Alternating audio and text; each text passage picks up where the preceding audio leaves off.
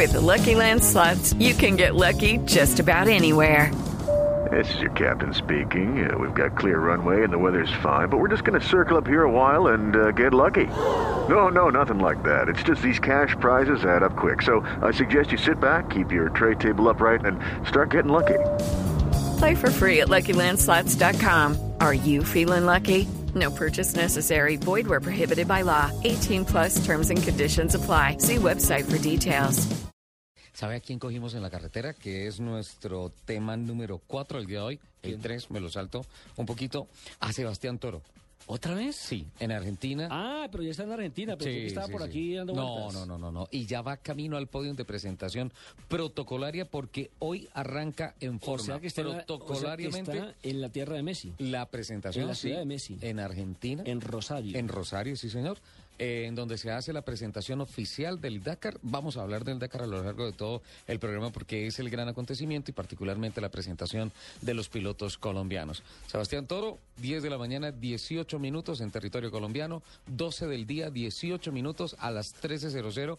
Inicia oficialmente el podium en Rosario, en Argentina. Bienvenido a Autos y Motos de Blue Radio y el momento de la verdad llegó, Sebastián. Hola Nelson, hola Ricardo, eh, aquí improvisando y adaptando desde ya en lo que es el Dakar, le pedí el teléfono prestado a un taxista para poder comunicar con ustedes y muy amablemente me lo prestó.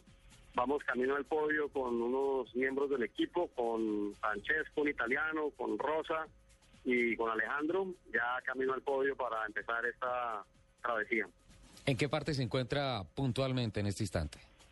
En este instante estoy en eh, andando por la vía La Costanera, eh, que es muy bonita, sobre el río eh, Paraná, y está ya a unas cinco cuadras de- de- del podio. A cinco cuadras del podio. ¿Ya está en Rosario? Sí, sí, Sí, estamos definitivamente. en Rosario aquí hace unos días, nos recibió el clima con una tormenta bastante fuerte, que pensamos que iba a continuar el mal tiempo porque de verdad que estaba lloviendo con, con toda, pero no, ya, ya, ya entró el veranito nuevamente y ya lo que está haciendo es calor que también espanta. En Dakar.com anuncian que son 776 personas las que finalmente largan con esta gran caravana que tiene que afrontar, la que dicen los especialistas, es la, ah, la- el trazado, el recorrido más duro que es desde que llegó el Dakar a 9.700 Sudamérica. 9.700 kilómetros, creo. El Dakar llegó en el 2008 a Sudamérica. Así es, así es.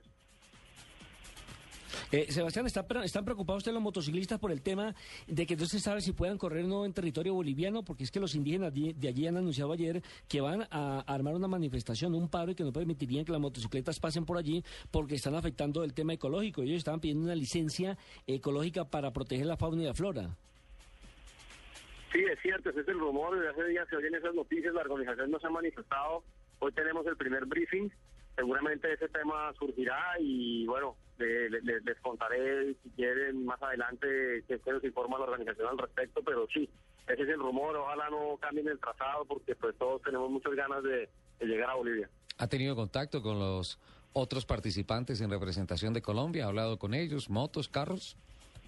Sí, sí, por supuesto. Estuvimos compartiendo con Chile un rato en las verificaciones técnicas, lo mismo con Mateo y, y Marco, y bueno, con Alejandro estoy del mismo equipo, así que estoy 24 horas con él y todos muy emocionados y muy orgullosos de representar al país en esta importante competencia. Eso, eso quería preguntarle. Psicológicamente, emocionalmente, ¿cómo está el equipo? ¿Cómo está Colombia para esta confrontación?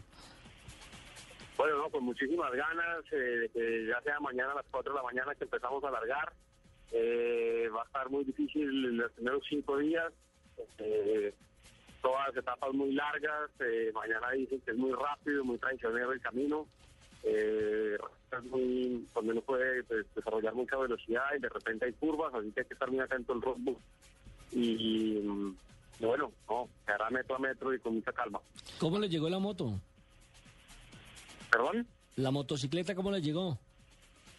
Bien, bien, con algo de óxido, porque siempre tantos días en el barco, pues Claro. es duro, pero, pero, pero ya la pusimos a punto, todo está perfecto, ya la vestimos con los logos de nuestros patrocinadores que nos han acompañado fielmente, incondicionalmente, con los colores de la, de la bandera de Colombia y, y espero ahorita en el podio también tener la oportunidad de enseñar la bandera aquí a nuestros compañeros latinoamericanos. Con tal de que el piloto no esté oxidado. claro que no, claro que no, eso sí está bien, Bien, bien, bien. Eh, mira, Sebastián, eh, mañana eh, Rosario San Luis, el 6 de enero San Luis San Rafael. Son territorios muy lisos, son territorios de sorpresas negativas. Eh, luego el 7 de enero viene San Rafael, San Juan.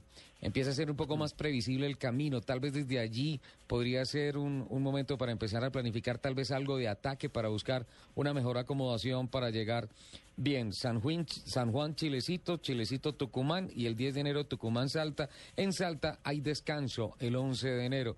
Eh, ¿Hay alguna previsión o simplemente la primera parte hasta el descanso va a ser manejo netamente defensivo? No, yo creo que vamos conservadores todo el camino. Dios quiera, lleguemos a Valparaíso, ese es el objetivo, así que vamos tranquilitos. Eh, los primeros cinco días, como te digo, ahorita están muy, muy difíciles en extensión y en temperatura y en, el tipo del terreno. Eh, y luego el tercer día tenemos subida a 4.200 metros al Cerro de la Concagua, eh, lo cual lo hace duro. Y, y luego terminamos ese día con una etapa maratón en la que no tendremos asistencia. Así que una detrás de otra está, está, está duro el tema. ¿Cómo va a ser la ruta de hoja? ¿Ustedes van a tener un GPS, van a tener solamente un mapa? ¿Cómo va a ser? No, vamos con el GPS, pero con la información oculta y pues muy atentos al roadbook, a la hoja de ruta, que es la que nos indica por dónde, por dónde seguir. Eh, y al odómetro, ¿no?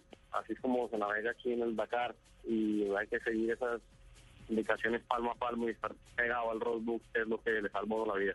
¿Ha habido, ¿Ha habido alguna contrariedad, alguna cosa que no haya salido entre lo planeado antes de llegar a este momento para alguno de los tripulantes del equipo colombiano? Eh, no, hasta el momento muy bien. Pues Alejandro eh, estaba adaptándose a nuestro equipo, eh, porque él en principio iba a correr con otro equipo, pero terminó corriendo con nuestro equipo, lo cual nos alegra mucho. Entonces estaba pues adaptando su moto y demás a, a, a, nuestra estructura y verificó un poco más tarde, pero sin penalidades y todo sin problema. Sebastián, ¿nos puede hacer una descripción del ambiente que hay en estos momentos allá? ¿Qué está viendo usted? ¿Qué se está viviendo allá en los en los metros Claro que sí, cercanos a la eh, plataforma bueno, de presentación? Toda la ciudad, por lo menos todo lo que es el frente del río está cerrado en función del Dakar. Eh, hay miles y personas en función del Dakar, eh, tanto en organizaciones, sobre todo en espectadores. El despliegue de producción del evento es increíble, la verdad que es desbordante. Ojalá podamos tener algo así en Colombia algún día. Y eh, aquí la gente se ve como hormigas, todas muy pendientes del Dakar, le piden a un autógrafo sin saber quién es. Eh, la gente muy querida, muy, muy amables, muy pendientes, muy serviciales, sobre todo echa uno dedo y le paran los carros y los llevan de un sitio a otro. Eh, bueno, todo el mundo muy amable, los taxistas increíbles, pues, aquí con el patrocinio de, ¿cómo es tu nombre? De Cristian, estamos comunicándonos con ustedes, que me prestó su celular y bueno, Sí. todo súper. Mira, eso es parte, eso es parte del anecdotario. Estamos hablando a través del teléfono celular del taxista que está llevando a, a Sebastián y Esas a son las parte del equipo allá, claro. Atendido por su dueño. Sí. otra, otra de las anécdotas es que imagínense que Lupi no se aguantó las ganas de irse para el rally y arrancó. Va por allí por Agua de Dios. Está perdida. Se perdió bajando a de Dios. Qué pena, Sebastián. Por eso decidimos no traerla a este programa, porque sí tenía, tenía que ser absolutamente precisa la conversación contigo. Lástima, lástima, porque Lupita siempre hace el programa muy interesante. Eh, noticias de última hora generales del rally. Eh, es factible que Marco Patronelli, el gran hombre de Yamaha en los cuatrimotos, se despida de la competición del Dakar este año. Es una noticia que nos ha sorprendido de último momento. Se va a jubilar. Y por demás, sí, eh, casi no corre este rally porque no había llegado a un acuerdo con Yamaha. Él compite con Yamaha, ha sido campeón con Yamaha en los cuatris.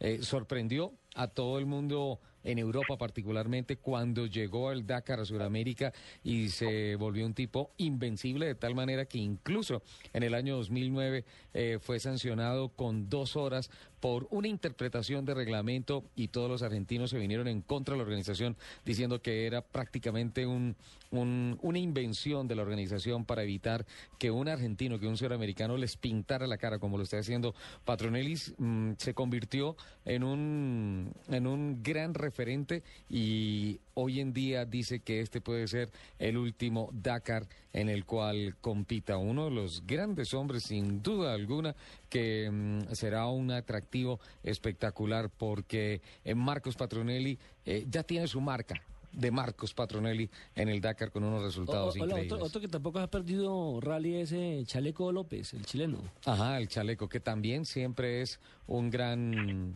un gran Animador. animador y es un gran invitado a la fiesta a la fiesta Yo final. tengo mis esperanzas eh, puestas en Toro.